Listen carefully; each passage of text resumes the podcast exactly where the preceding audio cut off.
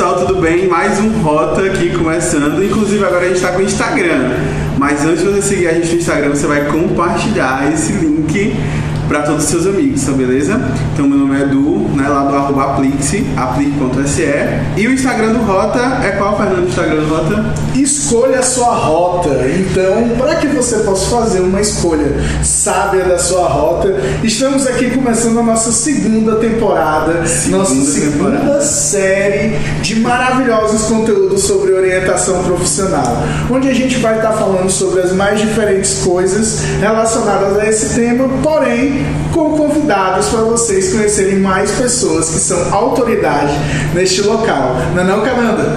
Com certeza, e a convidada de hoje é muito especial, é de um ambiente que particularmente a gente gosta muito, né, aqui no Rota, que a gente está focando mais nessa, nessa primeira escolha profissional, que é da escola. Então, se você está nesse momento de primeira escolha, está aí na escola, compartilha esse link com os teus amigos que estão em dúvida, que estão com alguns questionamentos, que eu acho que vai ser muito importante para eles, né? Mas, Fernando, como é uma amiga sua de longa data, eu acho que nada mais digno do que você apresentar a nossa convidada de hoje.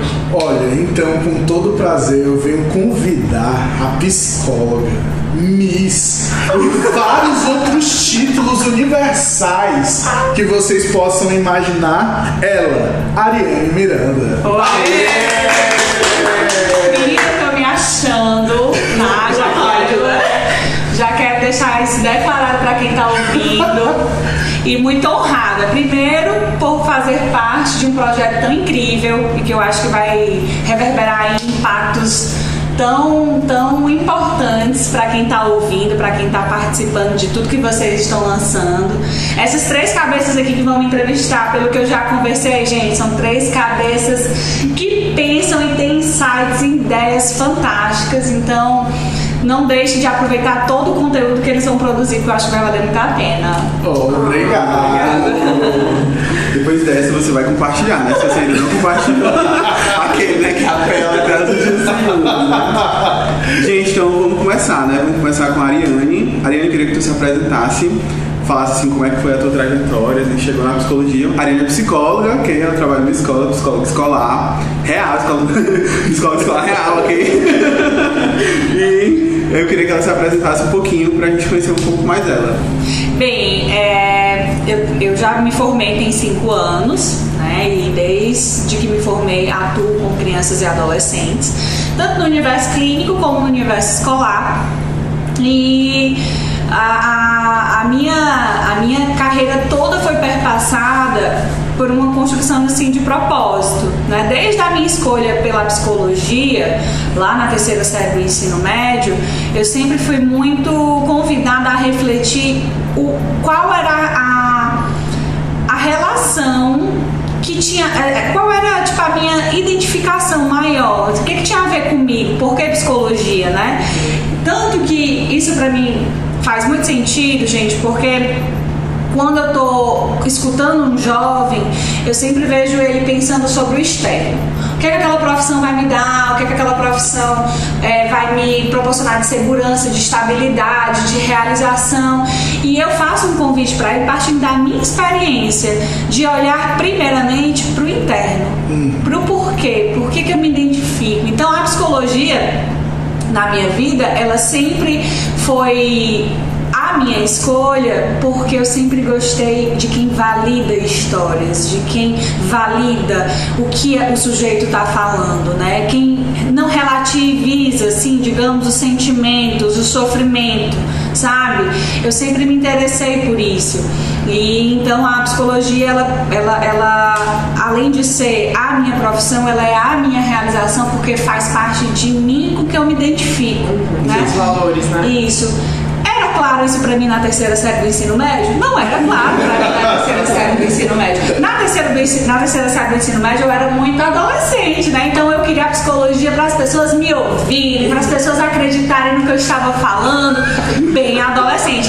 Mas olha a relação com o que tem hoje, né? Validar o sofrimento e o que a pessoa tá falando. Então, é, é só recursos. Quando a gente é adolescente, a gente tem um tipo de recurso para lidar com o mundo. Então eu era assim, bem afrontosa, confrontando a todos.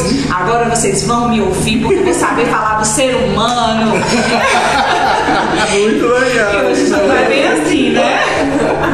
Mas essa é a história, que assim, querendo ou não, a gente.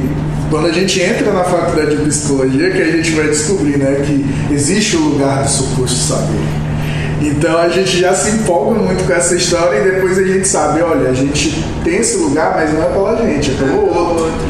Então, controle esses seus instintos aí e a gente vai destruindo isso durante a faculdade toda. Eu acho que todo mundo tem o direito de ser adolescente, né? Então acho que a gente tem uma. uma- a gente vive assim, né? Uma, uma, uma sociedade que ao mesmo tempo que alonga essa juventude, também é, abafa essa juventude, né? Então, todo mundo tem o direito de ser adolescente, todo mundo tem o direito de pintar o cabelo, né? Eu nunca pintei, mas enfim, né? Mas, mas eu conheci gente já pintou o cabelo, já, enfim, já eh, piercing, né? Com essa, essa história aí do, enfim, da, do corpo, né? Muito experimentado. E eu acho que nesse sentido, todo mundo tem direito a uma escolha, assim, que às vezes é, é surreal, né? Ah, quero ser diplomata. Certo, vamos lá. Beleza, é uma escolha possível. O que é que você pode. Por que, que você quer ser diplomata internamente, mas também como que você vai dar os seus passos rumo a essa escolha? É uma escolha exigente? Sim, mas a escolha para gastronomia, para o direito, para psicologia também é uma escolha exigente. Vai exigir de nós um- uma, uma dose ali, um pedaço de, enfim, de recursos internos e externos, né? possibilidades, argumentação, não sei. É, vai exigir de nós aí uma travessia. E o, que, e o que vai, Edu, é medir a possibilidade disso acontecer é a história de vida da pessoa e o desejo. Porque muitos jovens falam, por exemplo, da diplomacia como algo impossível. Né? Aí vamos trazer aqui para a realidade do que você realmente almeja, do que você deseja.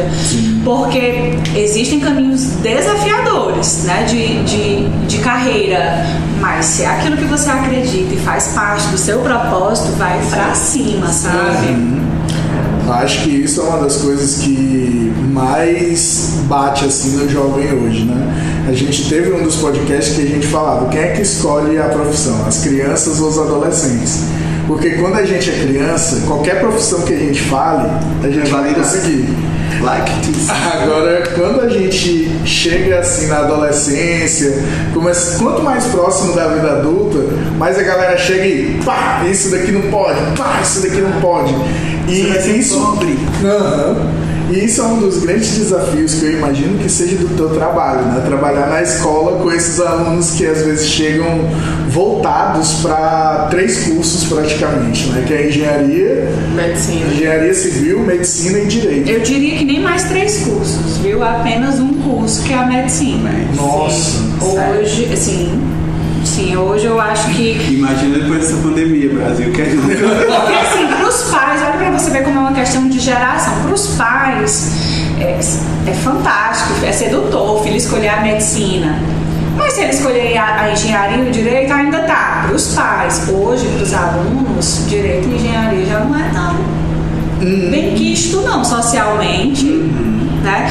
É, é, é preciso a gente ficar atento a uma coisa. Quando um jovem fala que quer algo, né, quer escolher algo, o olhar, o gesto, a leitura corporal, ela fala tudo. E o jovem sabe. Né? Então, quando chega uma- um, um- um adolescente e fala assim, mãe, acho que quero medicina, ela pode dizer, não, calma, vamos, vamos refletir. Mas ela vai ficar extremamente confortável com essa escolha, apesar do grande desafio. Porque hoje o cenário está apontando que a medicina traz uma estabilidade que, na minha concepção, é algo muito fantasioso. Sim. Porque se trazem aí essa estabilidade de um formato que parece que o jovem não vai passar por nenhum sofrimento. Sim, é verdade. Né? E quando a gente conversa hoje com profissionais da área da saúde, a gente Não vê é o quanto é desafiador a escolha para trabalhar Desde com a medicina. entrada, tipo, a preparação do vestibular, a entra na faculdade, aí depois ainda tem uma carga de estresse emocional E, fortíssima. e- e o mercado está com muito médico também, né? É. Tenho amigos que estão se formando, eles estão dizendo, o mercado de hoje não é como as pessoas pensam, não é como se vende. Então, há sim, às vezes, um problema, eu não sei até que ponto, né? Mas nessa busca por emprego aí, plantões e, e coisas da medicina. Mas eu fiquei bem surpresa, né? Eu não sabia. não sabia, não sabia mesmo assim dessa realidade de só ter um curso, né? Acho que também muito pela questão da visibilidade que o jovem tem quando ele é aprovado, né? Os outdoors, as, os primeiros lugares, toda essa que é muito simbólico, né? Dessa, desse, desse lugar de atenção, desse lugar de, de destaque. Então, é bem. A gente, a gente não pode chegar para um jovem, né? não devemos chegar para um jovem e colocar ele nessa postura da gente dizer: olha, não é assim, você está pensando que a medicina. A gente não pode. Esse insight é o jovem que tem que ter. Né? Então a gente tem que ter muita. Na escola a gente precisa ter muita cautela em como, como a gente vai chegar nesse jovem para fazer ele refletir. Porque o que a gente precisa é de jovens que digam assim, tenham o insight de falar, tem um outdoor, mas é um outdoor que está atendendo uma realidade mercadológica. Não é que seja ah, porque é o melhor para mim, mas é porque hoje o mercado aponta-se para isso e tal, tal, tal. Quando eu falo mercadológica, gente, é mais uma perspectiva de venda de vagas escolares mesmo, né? De captar alunos para estudar na escola. Então, quando o aluno ele tem insights e se questiona sobre esses movimentos capitalistas, esses movimentos mais de fato mercadológicos, ele tem uma possibilidade de fazer uma escolha mais consciente, né? Ele não vai ficar ali no- na medicina só pela só por uma alienação, digamos assim. Ele pode até es- escolher a medicina, mas ele vai escolher uma medicina por valores dele. Se tem um sentido, né? Isso. Eu também pensei agora que talvez esse, esse lance da super prioridade na medicina seja porque direito e engenharia a gente pode ver em faculdades menores, né? Então aqui em Fortaleza existe muitas faculdades e medicina nós temos duas faculdades particulares, né? A Unifal Unicristo. ah, só tem essas duas que eu saiba. É. Particular, né? Aqui em Fortaleza sim, mas tem a Uninta, né, que é em Sobral. Ah, então eu sabia. E, o, e a faculdade, a UES e a UFC, né? Então a gente tem duas faculdades particulares para duas faculdades públicas, né? E é muito estratégico até. Aí envolve economia, envolve política, é muito estratégico o movimento da classe médica também em relação à seleção, né? Tem muitas coisas a serem debatidas e que dentro do espaço escolar, se for permitido pela escola nesse aspecto de debater, Sim. vai depender do valor da escola e o psicólogo escolar precisa estar atento a isso, senão ele vai ser desligado. É bom pensar nisso também, né? Mas, mas é muito bom abrir esse espaço para os jovens refletirem, sabe? Eu vejo jovens com habilidades assim para profissões que são subjugadas, digamos assim, socialmente, e eles estão perdendo ali aquela habilidade porque eles vão para outra profissão que dá estabilidade, né? Que ele pode se realizar, que a gente não tem como ref- é, é, prever, né? Se ele vai ser feliz ou não, mas também há uma grande probabilidade dele ser muito frustrado e não se identificar com aquilo, né? Mas é algo que a gente precisa tomar muito cuidado, gente, porque envolve família, envolve é, mercado, Sim, envolve muita fatores, né? coisa. E Ariane, qual é a maior dificuldade que você vê hoje? Você está dentro né, de uma grande escola daqui de Fortaleza. Qual é a maior dificuldade que você vê hoje em trabalhar essa questão de escolha profissional com esses adolescentes dentro da escola? Hoje, para mim, a maior dificuldade é fazer o jovem se engajar.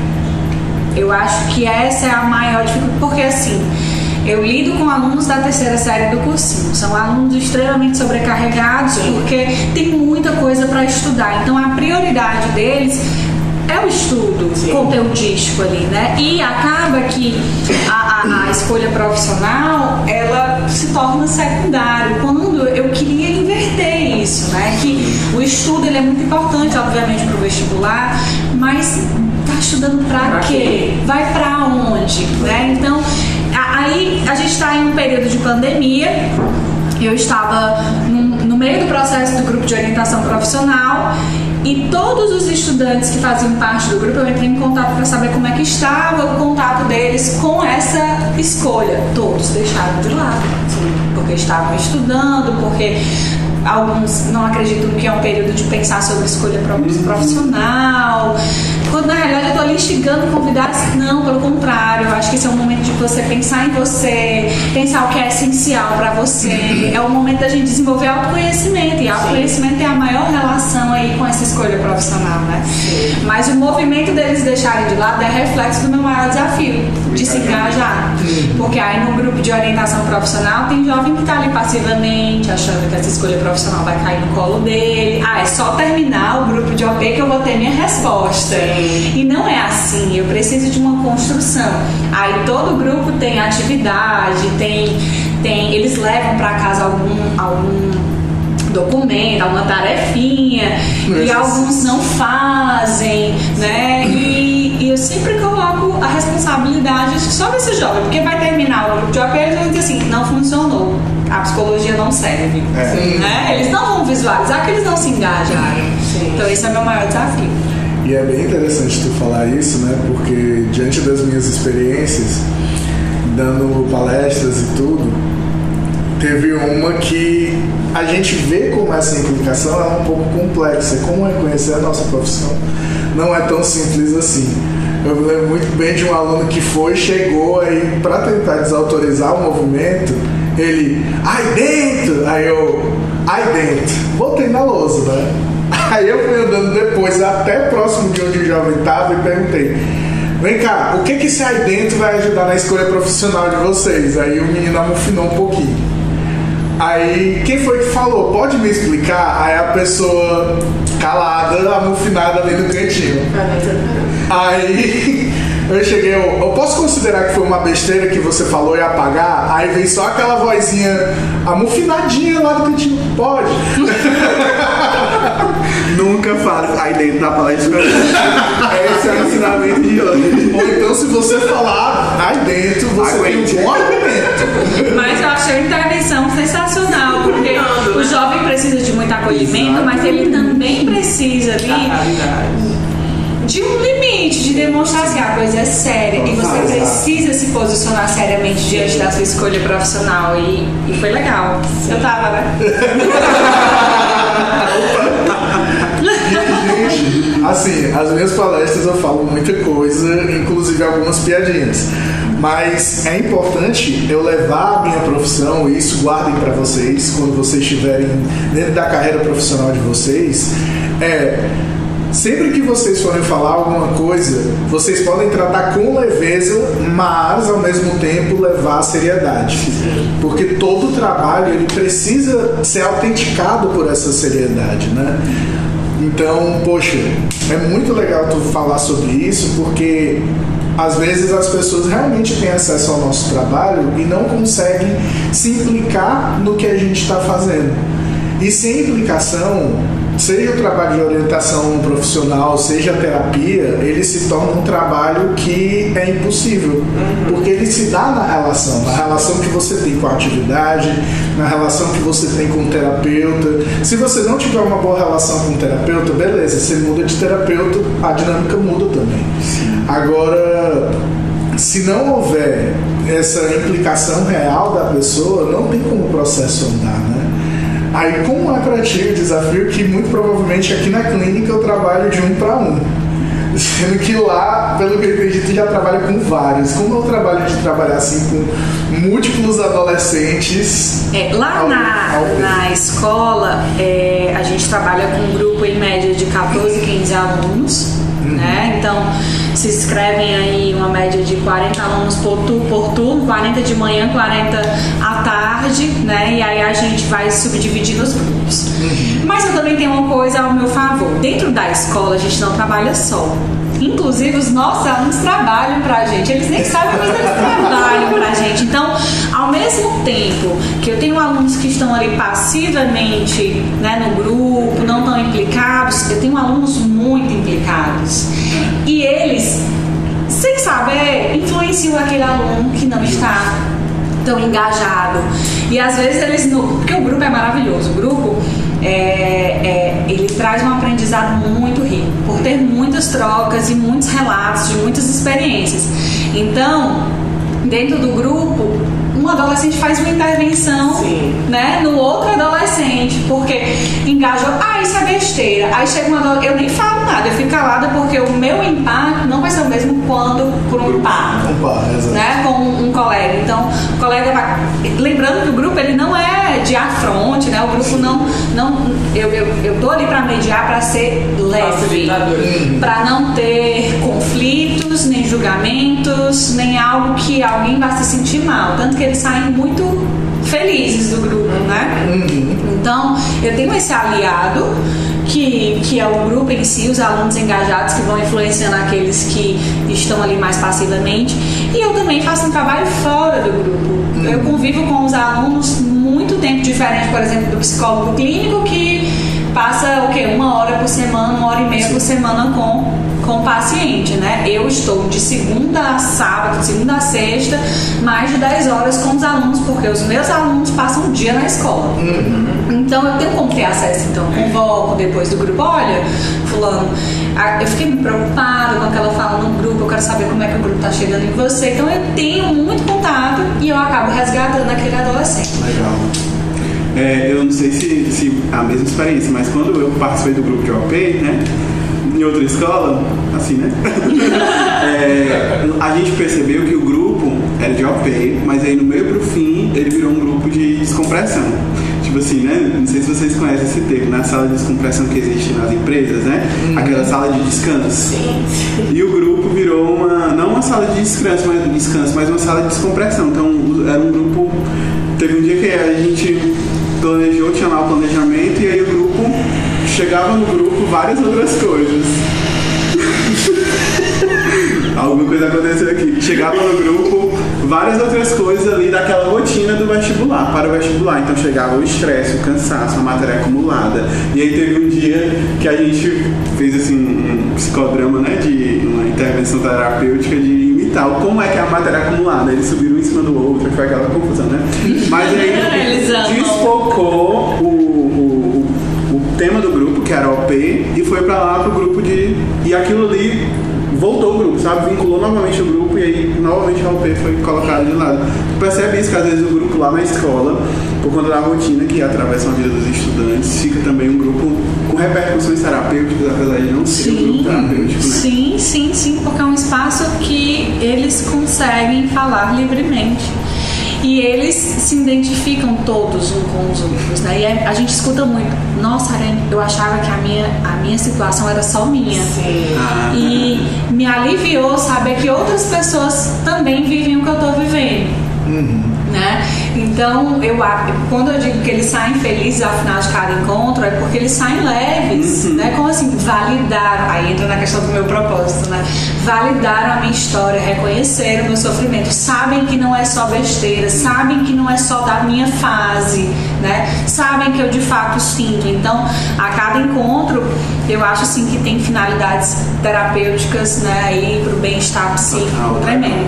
Tanto que antes da gente iniciar aqui a gravação, eu falei, né, que a escola que não trabalha com orientação profissional, com projeto de vida, ela pode estar contribuindo para um adoecimento psíquico. E a escola que trabalha com orientação profissional, projeto de vida, ela vai estar agindo preventivamente. Né? Preventivamente. Então a escola não é só um lugar de educação, ela também é um lugar de saúde.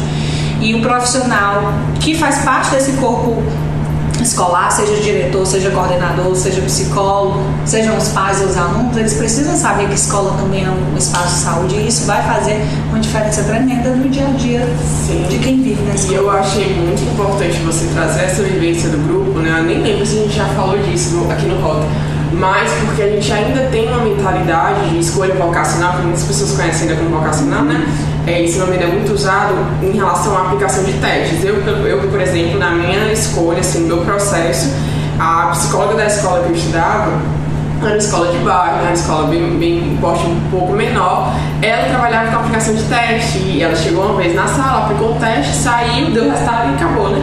Então as pessoas talvez elas ainda tenham essa mentalidade de teste, né? Então é, não, não tem essa, essa noção de uma escolha que é um processo, que você leva em conta diversos fatores da sua vida, que o autoconhecimento ele é fundamental, ainda que ele seja doloroso né? E mas que também ele não é só doloroso, ele é muito rico, ele é muito importante, ele é muito libertador.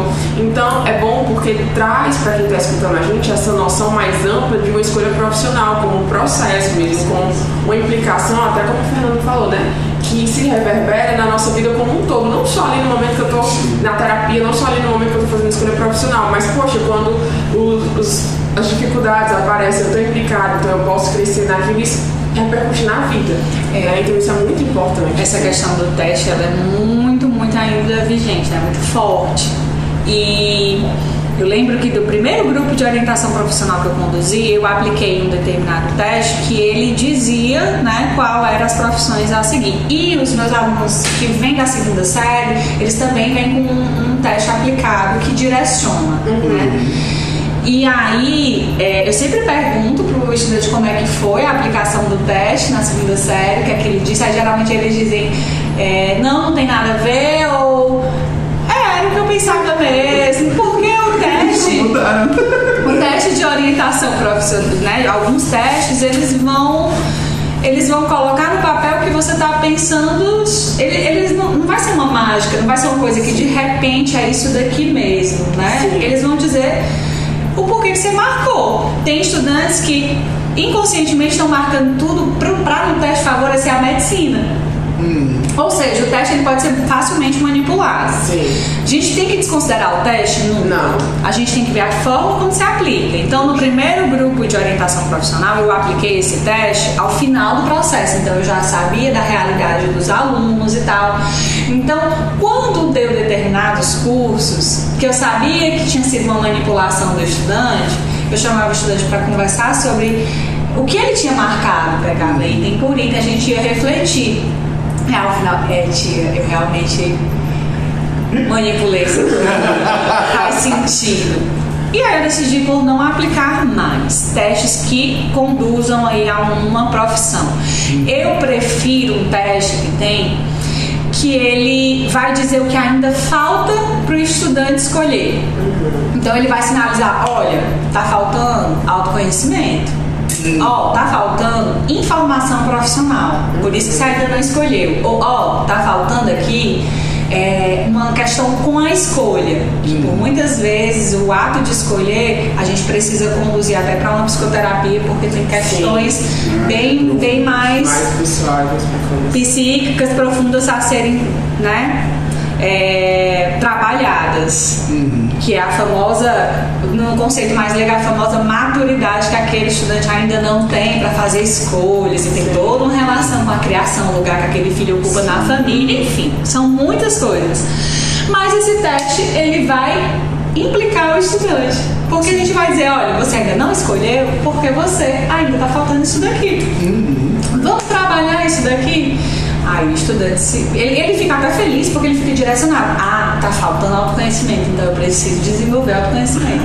Eu até brinco com eles no grupo, tem um meme que é como eu imagino que é o autoconhecimento, aí a Barbie pleníssima, e como realmente é. A Barbie bem descabelada. Porque eles também acham que autoconhecimento, porque é um conceito que o mercado pegou, né? Então se vendem muito autoconhecimento, é uma coisa muito sedutora. É facinho. Peraí, nariz. Coach! algo é A mais B igual a C, tão simples o autoconhecimento e eu começo a desconstruir isso com eles também no, no processo de OP. Olha aí, Edu, estamos trabalhando em aspectos psicoterapêuticos também, que não é só a OP direcionada, né? Gente, é tão incrível ver uma pessoa falando desse universo que eu fico assim maravilhado e também fico pensando nos desafios, né? Que um desafio que existe na clínica, a gente trabalhando com OP, também são a família ou os pais. Como é que é na escola? Existe também isso? Olha, muito. Eu, eu disse que é muito delicado trabalhar com sonhos, né? Porque o sonho não envolve só o sujeito, envolve também toda uma família. Mas a, a gente precisa sempre estar convocando esses pais, porque eles também, pelo menos no meu, na minha experiência, em outras realidades possam ser que não, mas na minha, porque também tem isso, né? Tem a realidade da escola pública, tem a, a realidade da escola particular B, C, D e por aí vai.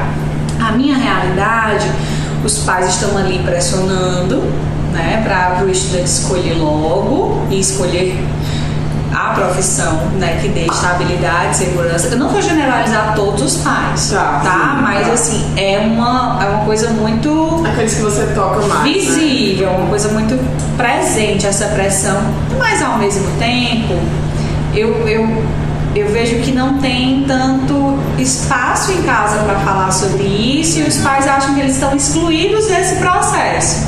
Tipo, ou tem o pai que diz assim, tem que ser A, Ou tem o pai que diz assim, seja livre, meu filho, escolha. Mas tão desimplicados. Então, eu sempre vou ali no movimento. Gente, eu trabalho com muitos alunos, eu preciso pensar em estratégias que que eu consiga convocar esses pais sem necessariamente eu estar ali convocando. Uhum. Não sei se vocês conseguem sim, entender, sim. mas é porque a todo momento eu estou atendendo, eu estou tendo alguma demanda que eu não tenho como ligar para todos os pais do grupo de OP para marcar uma reunião, sim. certo? Então eu instigo aquele adolescente a conversar com os pais. Legal. Né? Eu, eu, eu coloco o adolescente também na jogada, né? É, para ele entender que ele precisa construir partindo dele. De novo, a gente entra na questão da implicação do adolescente. E aí eu vejo o retorno desse adolescente diante do que conversaram com os pais, desses adolescentes que conversaram com os pais, como é que foi a conversa. Aí, mediante o que eu vou percebendo, aí assim, não, acho que essa é uma família que eu tenho que convocar para conversar. Ou não, essa família tá, tá seguindo bem, tá né? Ou tem aquela família, não, a família realmente não quer papo com isso aí, não é um espaço que tem casa. E eu também preciso respeitar o movimento da família. Sim, né? tem, tem algumas atividades né, que a gente trabalha em grupos de OP assim, na escola que elas convocam os pais, né? Assim, hum. Alguma coisa da genealogia, né? Sim. Então, que aí querem se ali sutilmente você traz o, a família. E geralmente eu oriento os, os, alunos em como aplicar essas atividades, as tarefinhas que eles levam, uhum. né? Como convocar esses pais, porque às vezes, gente, eu já recebi assim, do pai responder via WhatsApp. Uhum. Mensagem, não era nem áudio. Se fosse áudio, você ainda conseguia captar ali algo da ordem do diálogo e tal. Uhum. Mas era mensagem de, objetivas, diretas. Aí eu pergunto assim, fulano, o que, é que aconteceu? A gente precisa do contato. Olha como a gente conversa, né? é interessante, tem debate, tem rebate, tem tudo. Aí ele, não, a menina, meu pai é muito ocupado. Não tem como você conseguir, não vou aceitar. Aí eu, eu vou pro, pro cunho pedagógico, né? Não vou aceitar essa tarefa desse jeito.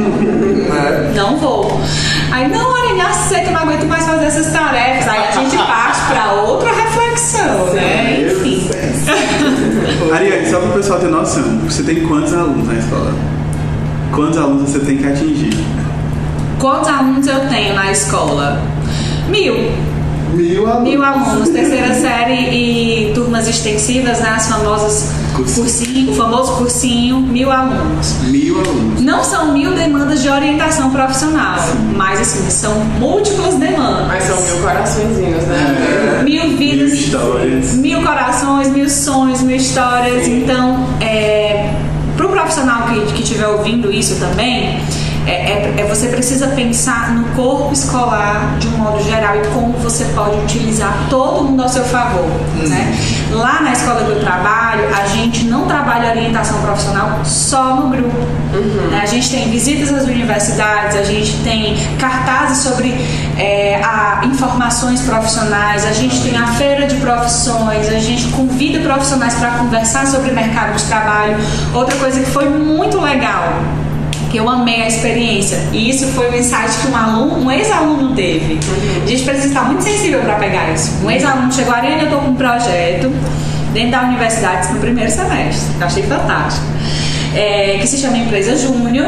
E eu queria levar cada um do, das empresas que tem para falar sobre a nossa experiência. Eu, opa, orientação profissional. E aí eles. Foi muito bonitinho, porque chegou do direito, da psicologia, da arquitetura, eles não foram falar sobre informação profissional, eles foram falar sobre a experiência deles. Né? E aí achei engraçado que no final a aluna perguntou assim: vocês são de que semestre? Aí eles, primeiro, a todo mundo, o quê? Como assim? Porque eles estavam tão formais, eles estavam tão assim, parecia que eles estavam no décimo semestre. E aí eles é, tiveram acesso a como funciona faculdade, como funcionam os estágios, como é o contato com os professores universitários. Essa transição de escola para a universidade, ela também é orientação profissional. Sim, sim. Lembrem aí do, do período de vocês é, quando vocês eram estudantes na terceira série ou do cursinho, vocês foram para a universidade, se vocês tiveram esse apoio de transição, eu não tive. Não, eu não sabia nem o que era universidade.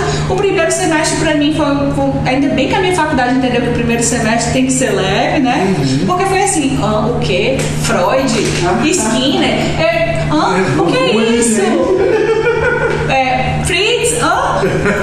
Filosofia? Tem filosofia? Como assim? Não, Eu não vamos nem falar de estatística, né?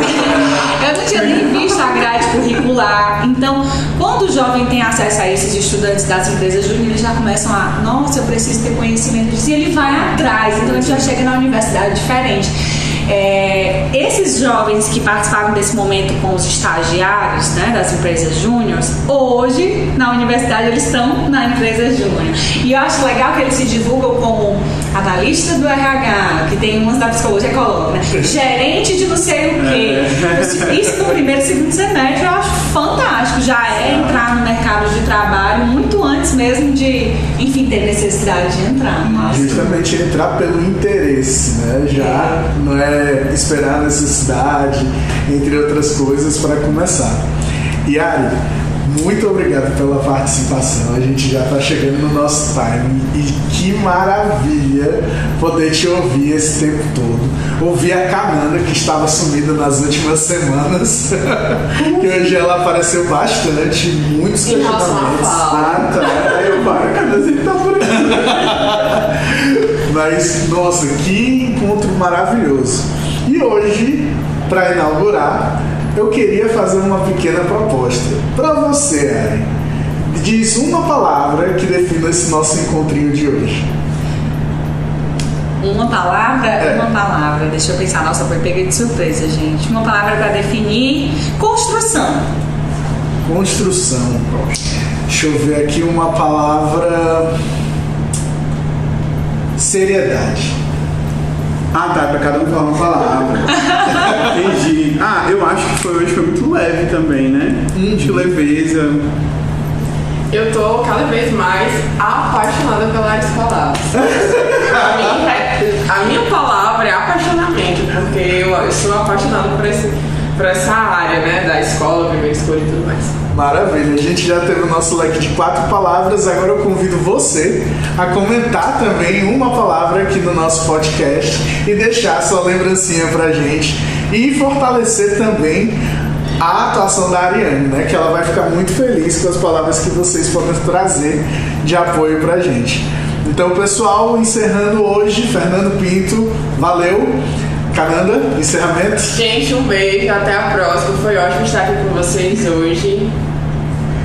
Gente, valeu, falou. E siga a gente no nosso Instagram, escolha sua rota.